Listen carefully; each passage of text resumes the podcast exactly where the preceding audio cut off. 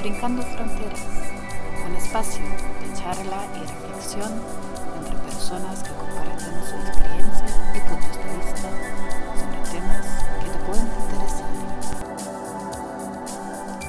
Hola, bienvenidos a Brincando Fronteras. Está con ustedes Renato Malca, mediador y psicoterapeuta intercultural de alas migratorias. El tema que hoy trataremos es la importancia de la participación colectiva para las personas inmigrantes en espacios de construcción sociopolítica. Para ello tenemos una invitada muy emprendedora y proactiva. Ella es Karina Flores, la cual desde hace algunos años dejó el mundo de las ciencias en el Centro de Estudios de Medio Ambiente de Helmholtz para adentrarse desde ya varios años al mundo de la participación política. Ella actualmente ocupa diversas responsabilidades dentro del aparato político. Es concejal del distrito de Leipzig Norte, es parte del Consejo Estatal del Partido de los Verdes, es miembro activo del Consejo de Administración de la Red de Políticas de Desarrollo de Sajonia, consejera asesora en el Lebensring e.V., entre otros.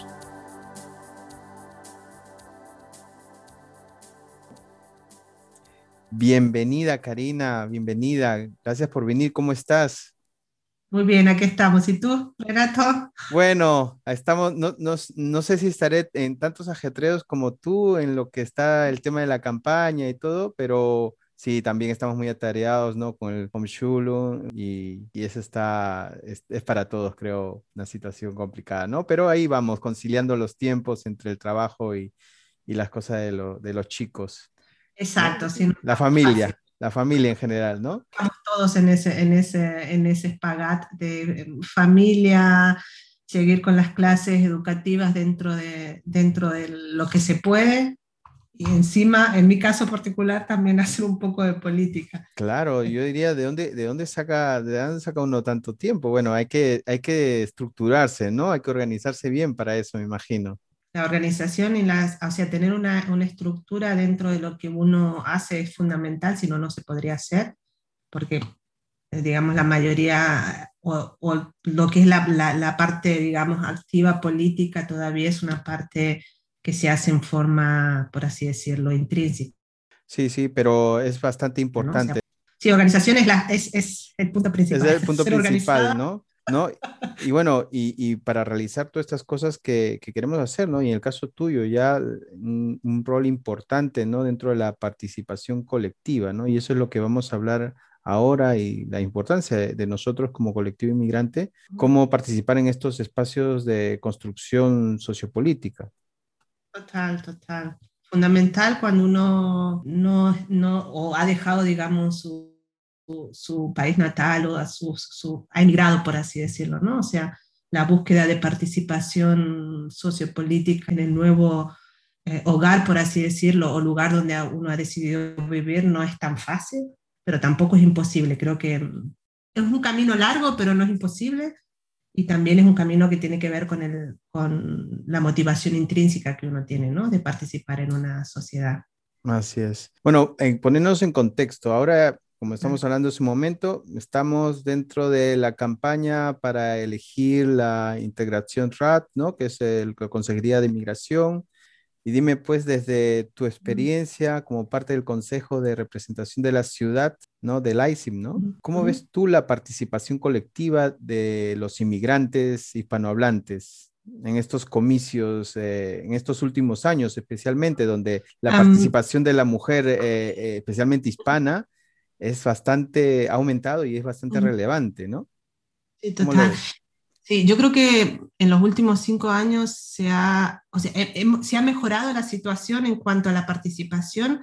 Hay que tener en cuenta que en la ciudad de Leipzig hay muchos migrantes, no sé, será el porcentaje, pero aproximadamente más del 10%, 10% por así decirlo, 8 9% de la población tienen, tienen experiencia migratoria o, por así decirlo, en las definiciones de, de, la política tiene, es extranjero, ¿no? O sea, y eso, eso, eso es un, primero un dato relevante porque tiene que ver cuánta participación hay y segundo, no ha sido tan fácil llegar a, una participación directa, la, la, hemos visto con, esto, con este tema del Consejo de Migrantes, cómo ha sido elegido ahora, que es un nuevo modelo, y ha sido un modelo que ha, que ha llevado por lo menos cuatro o cinco años de desarrollo. No es optimal, porque todavía no es posible la elección directa de los candidatos. Es un sistema que ahora se, ha, se hizo en, varias etapas, era posible, es posible elegir en forma directa, pero no tanto, por así decirlo.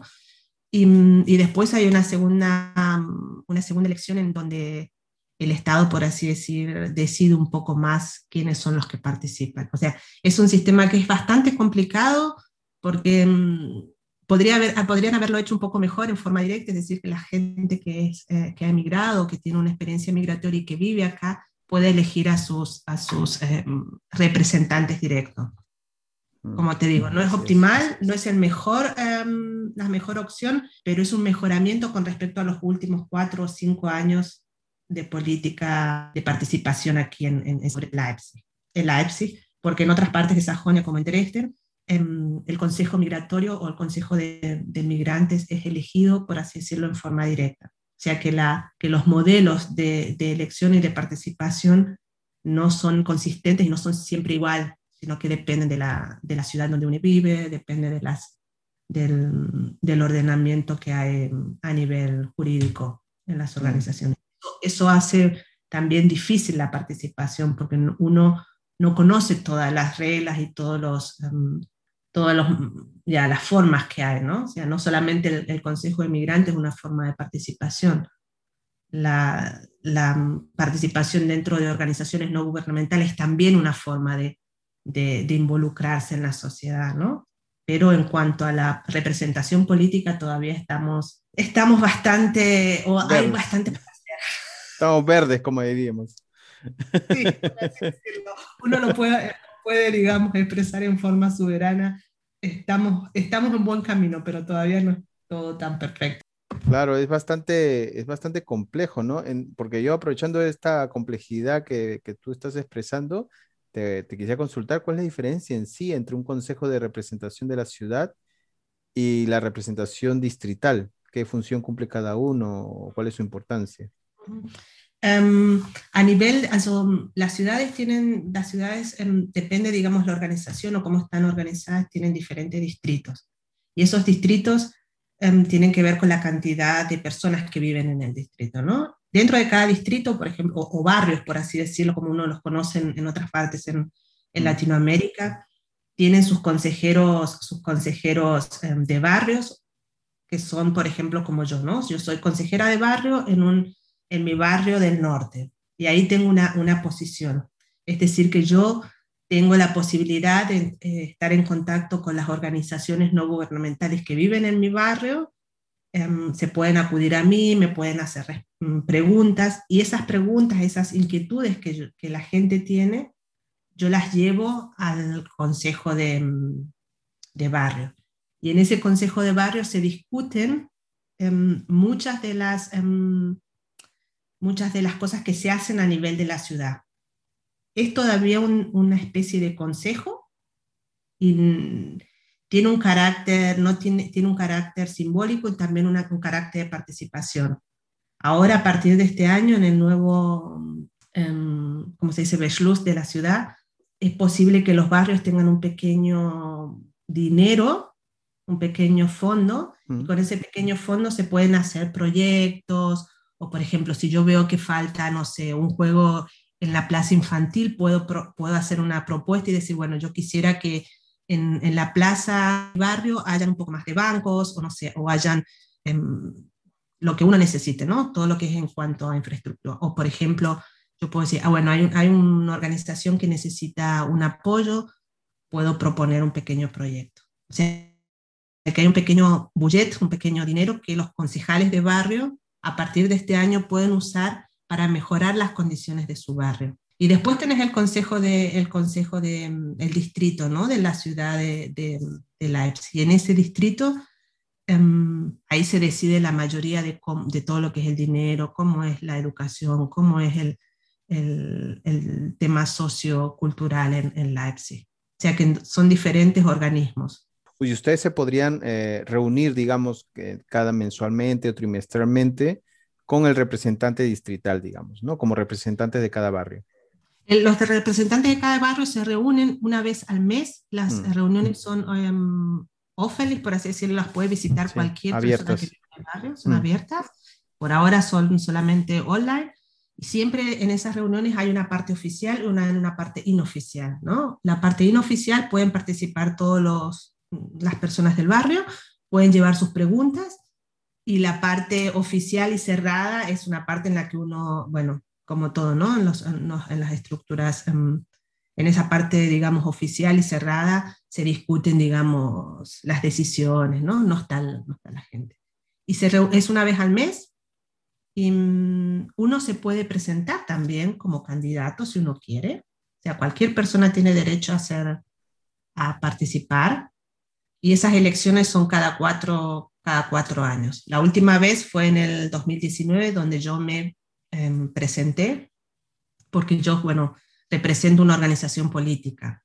Lo interesante en ese tipo de, de consorcio o de participación es que, aunque yo represento una organización política, cuando yo soy elegida, tengo el derecho de, yo no represento a mi organización política, sino represento a los ciudadanos de mi barrio. Y eso es, eso es una diferencia fundamental porque me da a mí el poder de tomar decisiones que no tengan que ver solamente con mi posición política dentro de un partido. ¿No hay conflicto?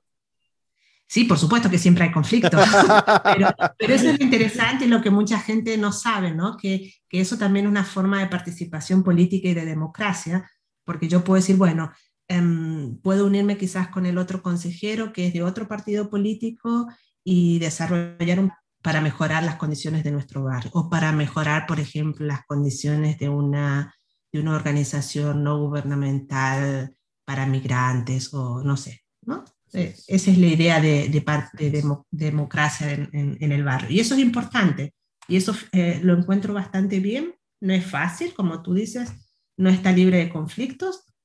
Eh, por supuesto que uno tiene que uno tiene una responsabilidad con el partido político, porque el partido político te presenta y eso es lo, eso, ahí se complica la cosa para, vos podés entrar en, ese, en esa parte de, de consejería, pero necesitas el apoyo de un partido político. En ese sentido veía el conflicto, ¿no?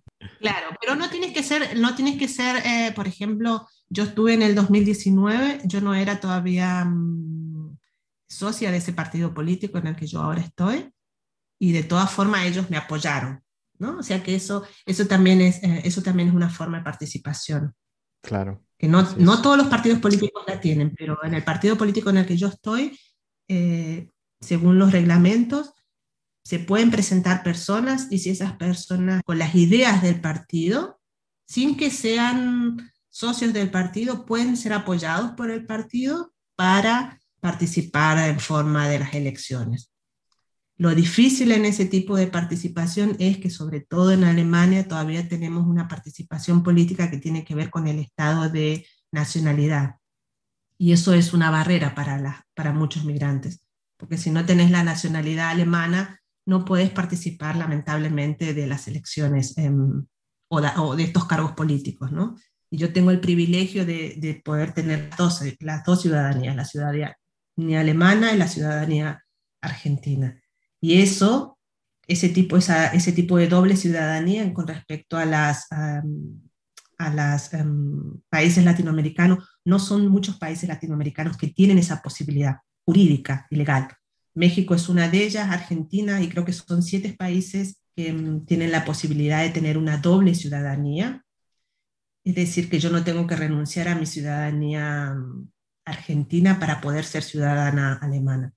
Y eso es una posición de privilegio con respecto a otros. Sí, ese es un tema bastante importante. Lo, hemos hablado en otra entrevista, ¿no? Sobre el tema de por qué algunos eh, tienen que renunciar y otros no, ¿no? Ya depende de, de, cada constitución de cada país, ¿no? Cómo está diseñada ese, ese artículo de extranjería, ¿no? Exacto, exacto. Y eso, y eso dificulta mucho la participación, ¿no? Porque no es que no existan personas que no, no se no quieran participar, sino que la participación política y la representación política está muy asociada a la nacionalidad.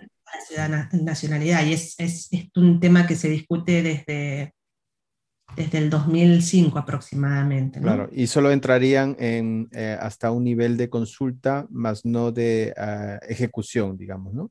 En ese, en ese, sentido. Oye, pero a ver, cuando yo, yo te conocí hace un, uh -huh. un tiempo atrás, eh, yo te conocí como una, una mujer de ciencias. Sí, tal cual. Soy, bueno, sí. bueno, tú eres, sigues siendo una mujer de ciencias, ¿no? Pero, sí, por pero, así decirlo, sí. pero ahora te, te, veo involucrada, muy bien involucrada en el tema político, ¿no? Y, y dime, ¿cómo así llegaste? ¿Qué te motivó a, a que mm. comiences con la comunidad, con tu propio distrito, a participar? Eh, ¿Tenías una experiencia previa desde donde tú mm. llegaste, de tu país de origen? ¿O cómo fue?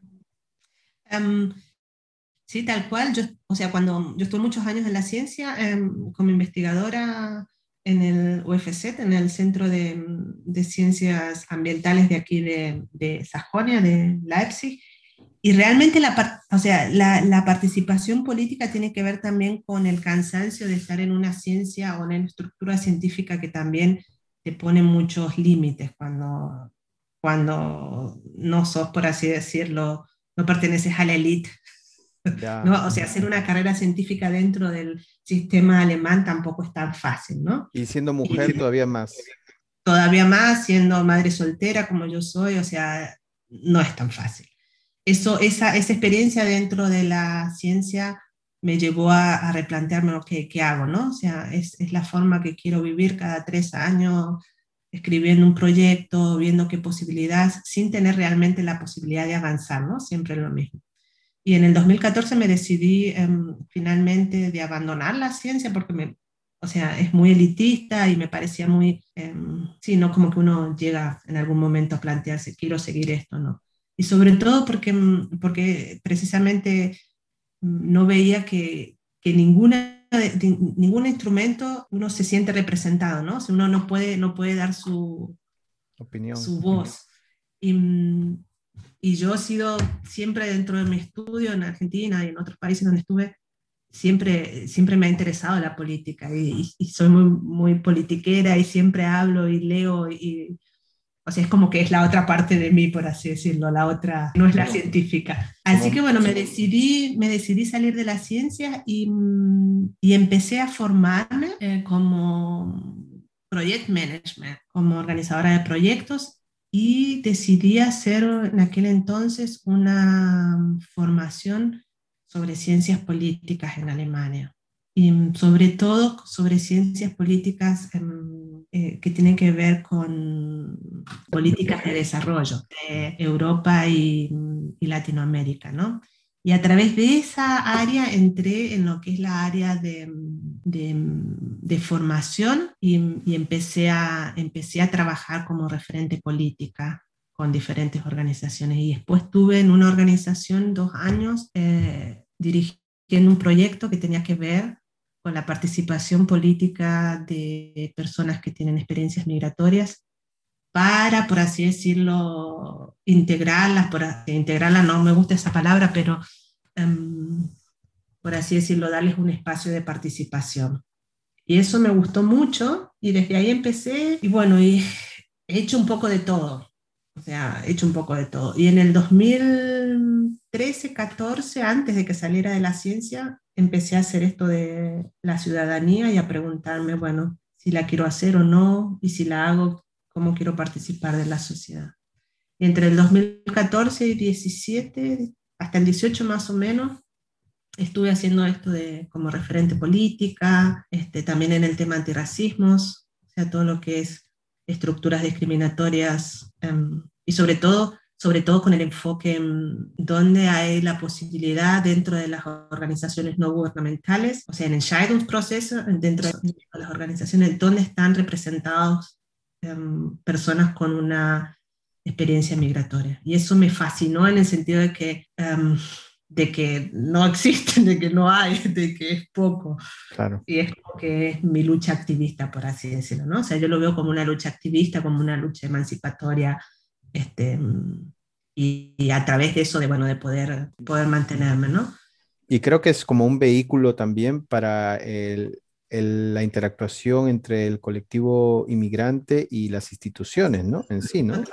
¿No? Un problema de comunicación tremendo que hay, ¿no? Y, hay sensaciones de malestar, ¿no? Con respecto al trato de algunas instituciones. Exacto, yo creo que eso, eso, esa experiencia me, esa experiencia que yo tuve en la ciencia, por así decirlo, de racismo estructural, em, me llevó a, a, entrar en esa materia, ¿no? O sea, ahora estoy muy, ahora trabajo en eso, o sea, trabajo con organizaciones, en el tema antirracismo, en el tema estructura discriminatoria, cómo podemos hacer que las estructuras se abran para que hayan otras personas que puedan participar, porque mm, una cosa es lo que se vende, por así decirlo, en forma em, política y otra cosa es la realidad. La realidad es que la mayoría de las, de las sociedades, de las organizaciones están representadas por personas que son parte de la, de la sociedad mayoritaria, ¿no? O sea, cuando, por ejemplo, se hacen em, se hacen proyectos para personas, con, para personas de, del área de migración. Cuando se hacen proyectos, por ejemplo, para personas que, que, tengan que ver con experiencias migratorias, la mayoría que decide sobre esos proyectos son personas blancas que nunca han tenido una experiencia de migración. Y eso, por ejemplo, para mí es un déficit dentro de, las, eh, dentro de la estructura, porque pocas personas deciden sobre los instrumentos, sobre lo, sobre lo que se debe hacer sin conocer cuáles son las experiencias. Y eso, eso me parece que es muy racista y muy, muy colonial sobre todo, ¿no? O sea, es una continuidad del colonialismo. Y eso me motiva, por así decirlo, en, esta, en, en el 2018 de decir, bueno, yo quiero hacer política, quiero, quiero definir también y quiero decidir con mi voz, con mi voto, quiénes son los que representan, quiénes son los que representan, ¿no? O sea. Y eso me llevó en el 2018 a, a, entrar políticamente, a asociarme al partido político, a, involucrarme más en... En, en la política, ¿no? Y, en la participación, más que todo. Dime, y dentro, tú eh, contabas un poco tu experiencia dentro de la ciencia, ¿no? Esta, esta sensación o percibida o real, ¿no? De, de elitismo, ¿no? ¿Lo has percibido dentro de este ámbito de la política en la cual ya te estás? Sí, también. En, especial porque, bueno, también aparte de, que hay diferentes escalas y de participación, ¿no? También hay diferentes colectivos, ¿no? Ya dentro de los inmigrantes hay diferentes colectivos que ya están bastante, eh, digamos, eh, involucrados con bastante tiempo, ¿no? Años de participación, ¿no? Como en Alemania como el colectivo turco o ruso, ¿no? O, polaco, quizás, ¿no? No sé, ¿cómo lo, cómo lo ves tú? Em, sí, hay bastante, hay bastante, hay muchos grupos, ¿no? Que trabajan en colectivos que, que se involucran más o menos, los que tú dijiste, o sea, de la parte de Polonia, de la parte rusa, que tiene que ver también con muchas em, inmigrantes después de la Segunda Guerra Mundial, o sea, todo lo que es el proceso migratorio dentro de Alemania, ¿no? Hmm. Y mm, en, con, respecto al, con respecto a los colectivos y a las em, agrupaciones latinoamericanas, o la participación política de esas personas todavía no está representada. Eso es la, esa es la realidad. O sea, tenemos esta representación a nivel del Consejo ahora, es mm. una buena posibilidad de, involucrarse, pero hace cinco o diez años, o cinco años o seis años, eran dos o tres personas, ¿no? O sea, nos conocíamos todos dentro del mismo ambiente. Sí, yo creo que ahora em, la nueva generación de, de, personas que tienen experiencias migratorias tiene más, tiene más claro que quiero participar y toma ese derecho de participación. Mm. Hace 5 o 10 años cuando yo llegué a Alemania no era tan fácil. Y hay que también que tener en cuenta que estamos en la parte oeste de Alemania, ¿no? Donde es todo otro carácter sociocultural a la parte este del este, donde se observan otros procesos migratorios y otro tipo de... Totalmente, totalmente diferente, ¿no? Yo que he vivido en Leipzig y ahora estoy en Bonn, se nota uf, totalmente una diferencia tremenda. Total, ¿no? total. No, no, ni, no digo ni mejor o peor, simplemente diferente. Diferente, total, diferente.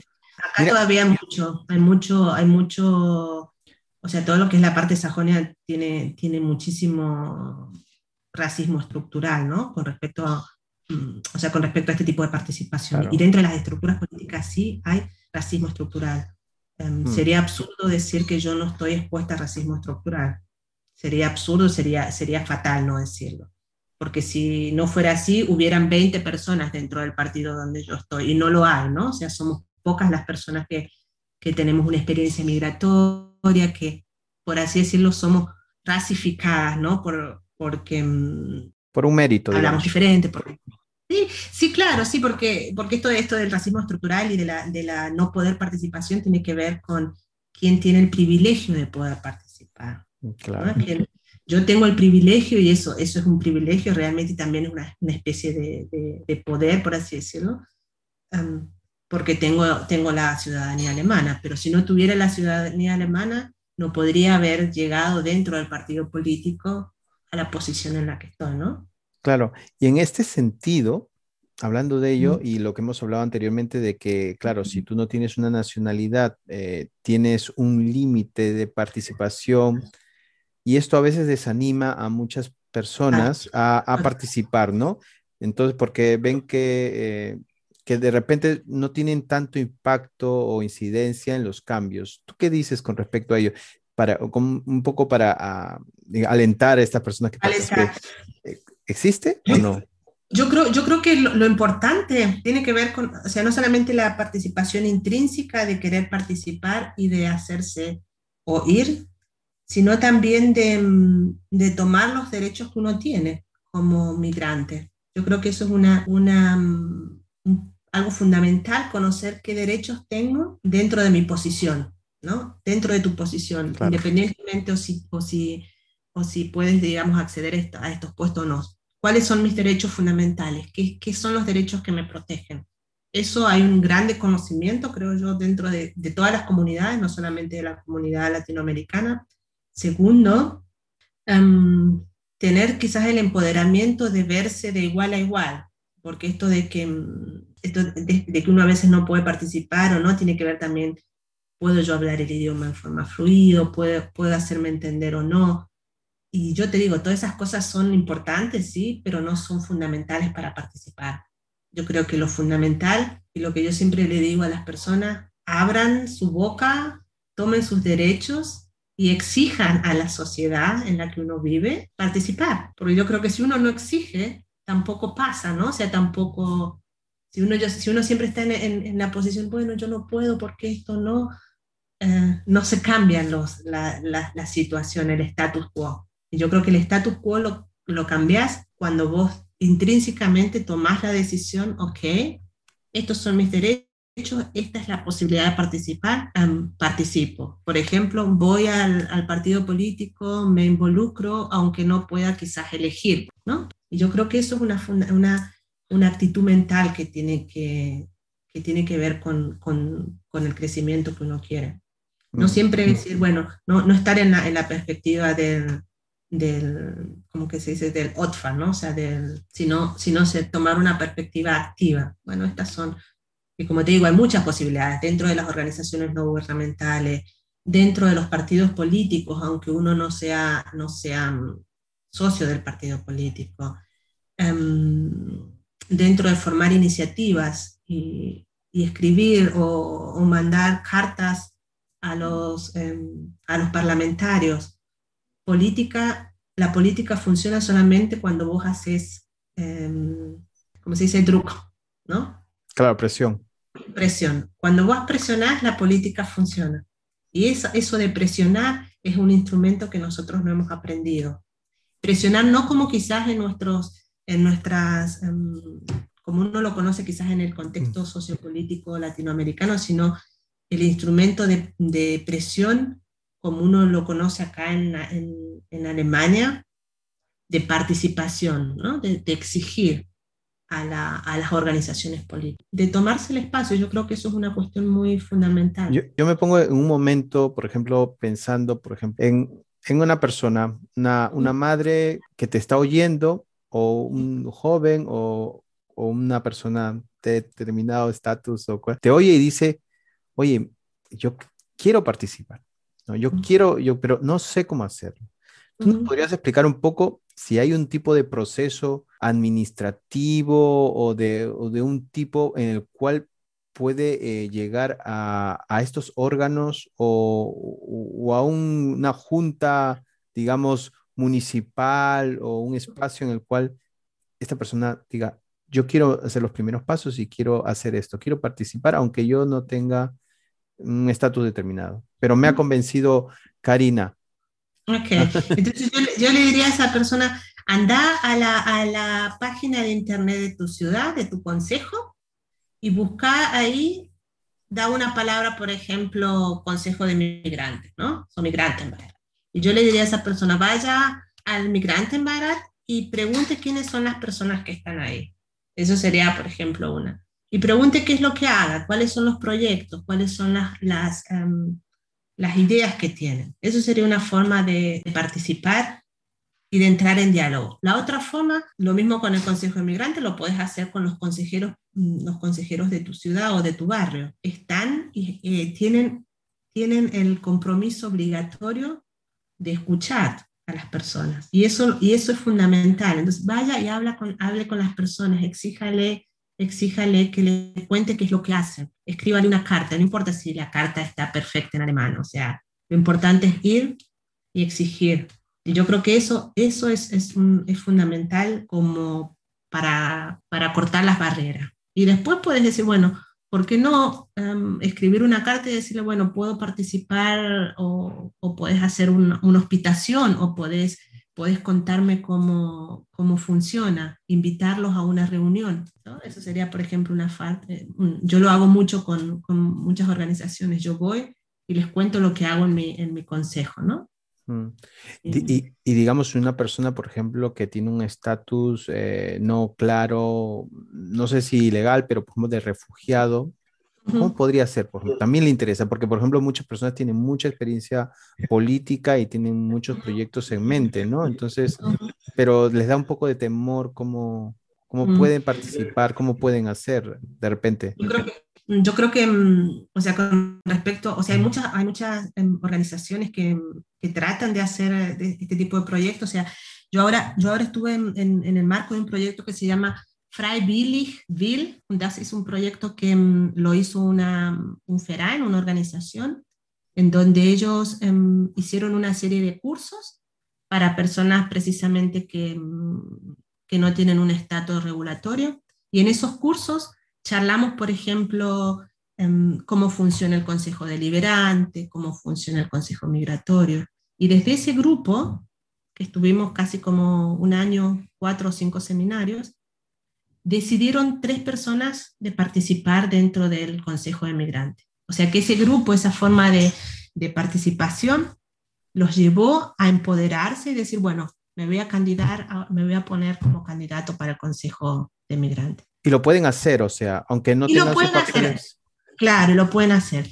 En este contexto aquí en Leipzig, ¿no? No sé cómo será en otras ciudades como en Bonn, habría que ver. Pero, por ejemplo, eso sería una posibilidad de haberlo, ¿no? El Consejo Deliberante, el Consejo de Migrantes, la primera forma. En este, en este caso, en, Leipzig, es posible, dentro de uno de estos em, sistemas que se, que se ha elegido ahora, de que personas que no tengan un estatus em, regulatorio puedan participar pero sí, eso es un sistema es bastante difícil. Y yo creo que lo más importante en ese caso es eh, buscar que esas organizaciones o proyectos que me den a mí la posibilidad de expresar, no sé, con, un, con algo mis, mis, cuestiones políticas, ¿no? Lo que yo deseo. Mm. Y esos son, por ejemplo, los FERAINES, los más, es el, digamos, es la organización más, em, más rápida de poder participar en forma, en forma política, ¿no? O sea, en forma Sí, con respecto a personas que, tienen, que no tienen un estado regulatorio es, es bastante difícil porque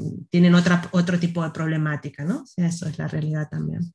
A mí me, me gustó mucho antes de la entrevista que me comentaste eh, que tú eh, comenzaste con una participación comunitaria dentro de tu barrio, ¿no? Algo pequeño.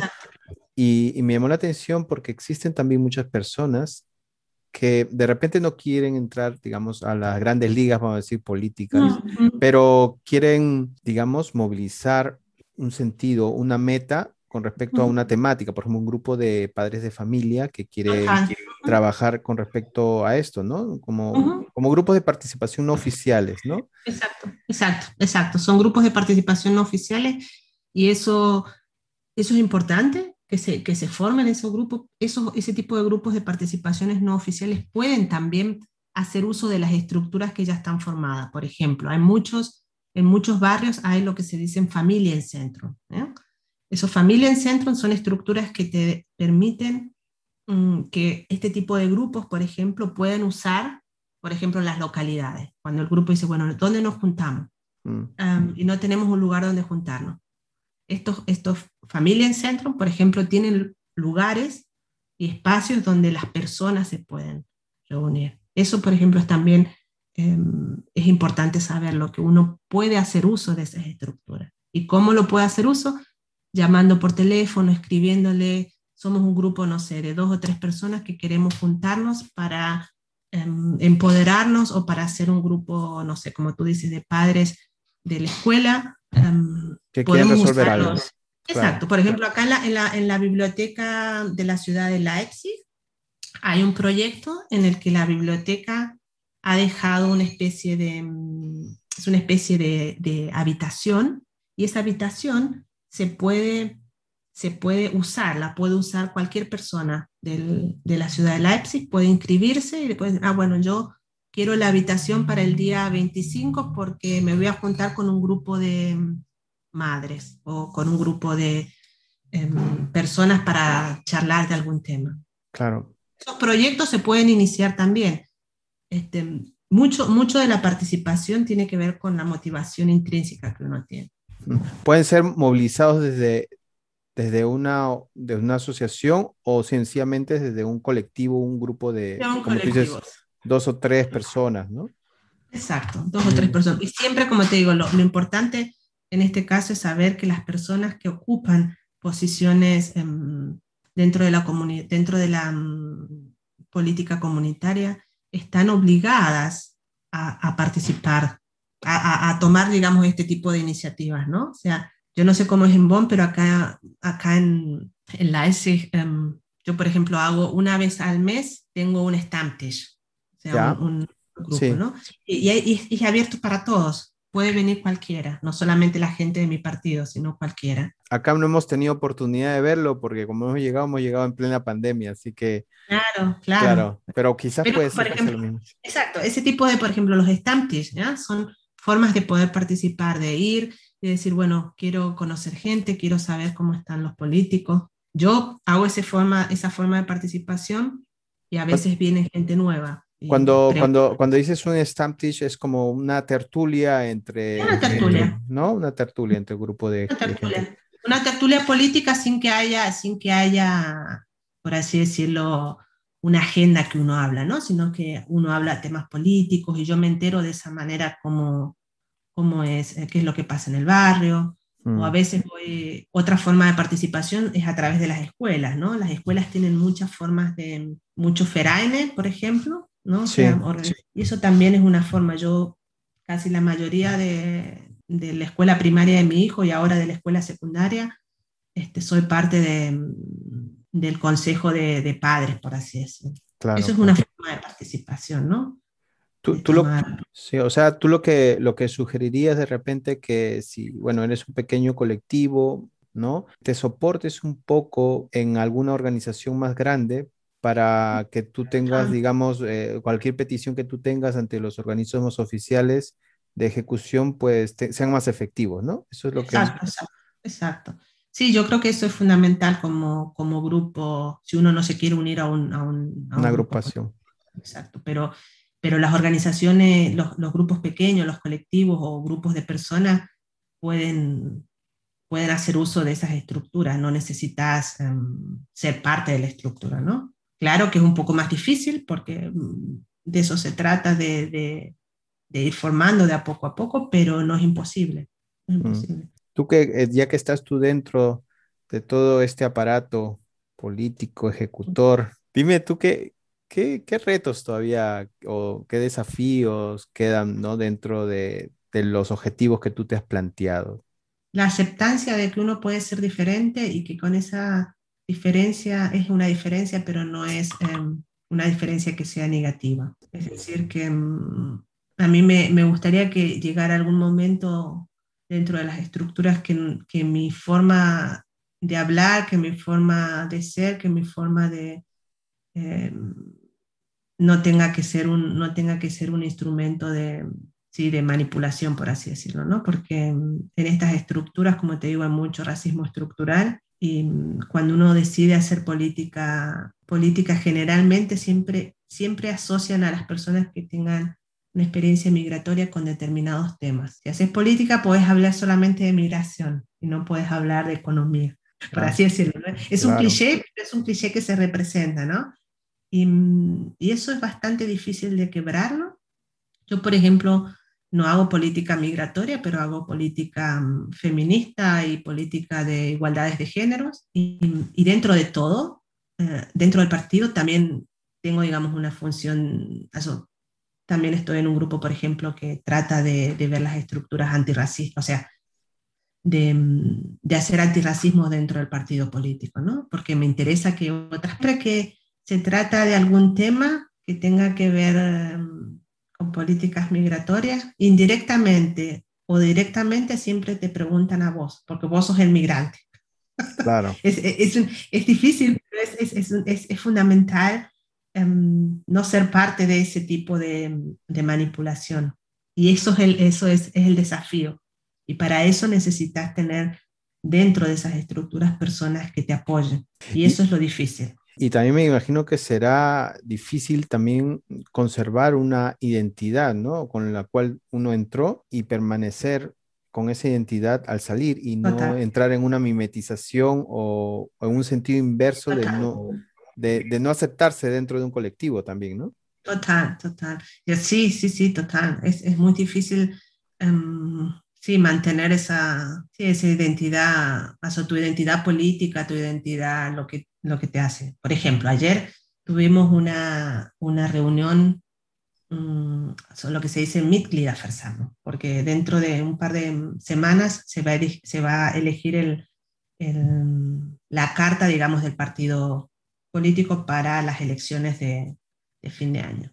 Entonces había que decidir muchos, muchos um, sobre los reglamentos. muchos sí, reglamentos, ¿no? O sea, coordinar y, y, bueno, fui parte del presidio que, del consejo, ¿no? Para, para que dirigía la, la, la, asamblea y en, una, en un momento me dice, o sea, yo tenía que leer un, un, un, una parte y leí una parte que no tenía que leer, ¿no?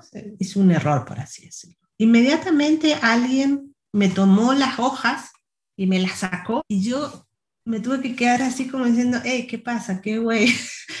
eh, inmediatamente, cuando uno hace un error, intentan en forma paternalista corregirlo. Y eso es una forma de discriminación estructural. Porque ¿qué, porque, ¿qué significa? Significa que yo hice un error al leer y nada más, un error, pero no significa que no pueda seguir leyendo, no pueda seguir haciendo, ¿no? Y las personas que me rodeaban en ese momento, por querer hacerlo bien, eh, intentan, eh, como decirte, bueno, dame, yo lo hago, yo, yo lo hago en forma vos porque vos no lo podés hacer. Y, y, eso, y, eso, y eso es fundamental en, en esta situación, decir no. Claro. Yo tengo el control y yo lo voy a seguir haciendo. Si no, después quieren hablar Esa por ti también. ¿no? Es, es, exacto, es el tema, es el tema, ¿no? Entonces como que ese tipo de racismo estructural, de discriminación estructural, con un pequeño ejemplo, te lo puedes imaginar en otro, en otro contexto, ¿no? Mm. Y eso es muy difícil y ese tipo de cotidianidad de, de, de, discriminación cotidiana a la que estamos expuestos cuando haces dentro de una, cuando estás dentro de una organización política, es muy dura y no es fácil de aguantarle, tenés que tener una piel de acero para no... Y tenés que veces ser como, como yo a, ayer a la noche, un poco agro, un poco... ¿no? Claro. O sea, tenés que... Tenés que claro, endurecerte ante eso, ¿no? Claro, y eso va forjando después, ¿no? Muchas cosas, no solo canas. Sí, te sacan las canas tal cual, claro, eso sí.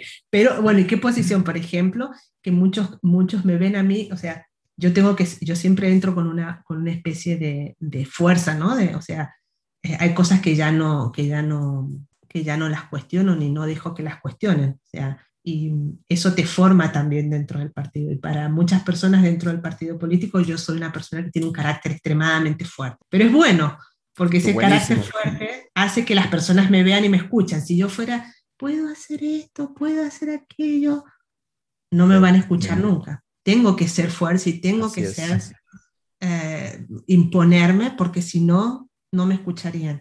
Y lo tengo que hacer porque no somos muchos. Imagínate, si no, no tuviéramos a la señora Merkel. Impone moda también. Tal cual. Es una forma, y como, como, tú dices, es una forma como, o sea, por ejemplo, eh, mujeres migrantes o, mm, mujeres que tienen experiencia migratoria, siempre te ven con un déficit.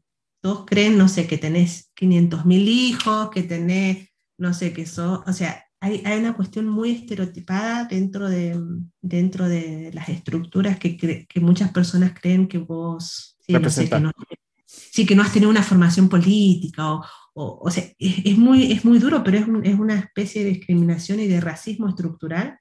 Eh, se, juega, se, juega, mucho con los estereotipos, ¿no? Total, total, total. Mm. Y eso es muy difícil de romperlo, como tú dices, y, y de mantener una identidad de que no seas el, no sea lo que ellos quieren que vos seas, sino que vos tengas un, una, persona, una personalidad. Es muy, muy difícil, es muy agotador también. Sí, sí, es muy impactante e importante, ¿no? Pero a la vez interesante lo que estás eh, comentando, ¿no? Realmente lo vivenciamos en diferentes áreas, ¿no? Total. Y es, muy emancipatorio también, ¿no? O sea, yo creo que lo importante dentro de las organizaciones políticas, y eso es un consejo que le doy a la gente que, que, que se interesa por hacer política, no lo hagan solo, búsquense en aliados dentro de las organizaciones. Solo no vas a poder hacer nada. Hmm. Solo vas directamente a la barricada a hacer, por así decirlo, sí, aplana. Claro, claro. Necesitas alianzas dentro de, eso es, eso, es, en muchas cosas, ¿no? Pero eso es una gran sugerencia, ¿no?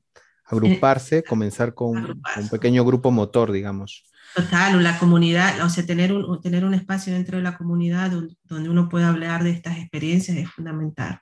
Mm. Si no, no, no sobrevivís dentro de eso, dentro de esas estructuras, porque son estructuras de poder muy grandes, ¿no? Vos no tenés, no tenés poder salvo tu voz, mm. y tu voz tiene que ver con, con el idioma, ¿no? O sea, Lo interesante es que tu voz se multiplique y ahí cobra fuerza. Exacto, exacto. ¿no? Eso es lo interesante de la participación. Mira, nos quedamos con este consejo que tú nos estás dando y bueno, terminando un poco este programa, me gustaría hacerte la pregunta hecha por la anterior persona entrevistada, que justamente hablamos de, de violencia lingüística dentro de las instituciones Uh. Entonces ha hecho una pregunta eh, muy interesante, ¿no? Dime, para ti, ¿cuál es el poder del lenguaje directo e indirecto en contextos migratorios y qué desafíos conlleva esto? Yo lo digo que siempre digo que el idioma, el idioma es un instrumento de poder. En alemán siempre lo digo, Sprache ist Macht. Ya, lengua es poder, tal cual. La lengua es poder y el que, para mí, el que puede, el que puede por así decirlo, mm, superar la brecha. Superar la brecha es, es poder. Mientras más instrumentos de retórica en mi, en mi, en mi, en mi, en mi, en mi lengua lo pueda usar, más puedo, por así decirlo, hacer presente mi, mi voz, inclusiva y exclusiva. Por eso digo que el, el, idioma y el, la lengua es poder porque ese poder puede incluir a personas y puede excluir a personas. Excluir si uno usa un lenguaje racista em, o lastimar, ¿no? Eh, incluir si uno intenta em, usar quizás palabras o, mm, o, formas de que todo el mundo, o de que, de que la mayoría se sienta incluido y no excluido. El, el idioma, el, es un arma de poder, sí. Y en la mm. política, sobre todo, el que, mm, el que puede, mm, digamos, expresarse, no digo de forma elitista, ¿no? El que puede expresarse tiene poder. Y el, el idioma es una especie de empoderamiento eh, espiritual.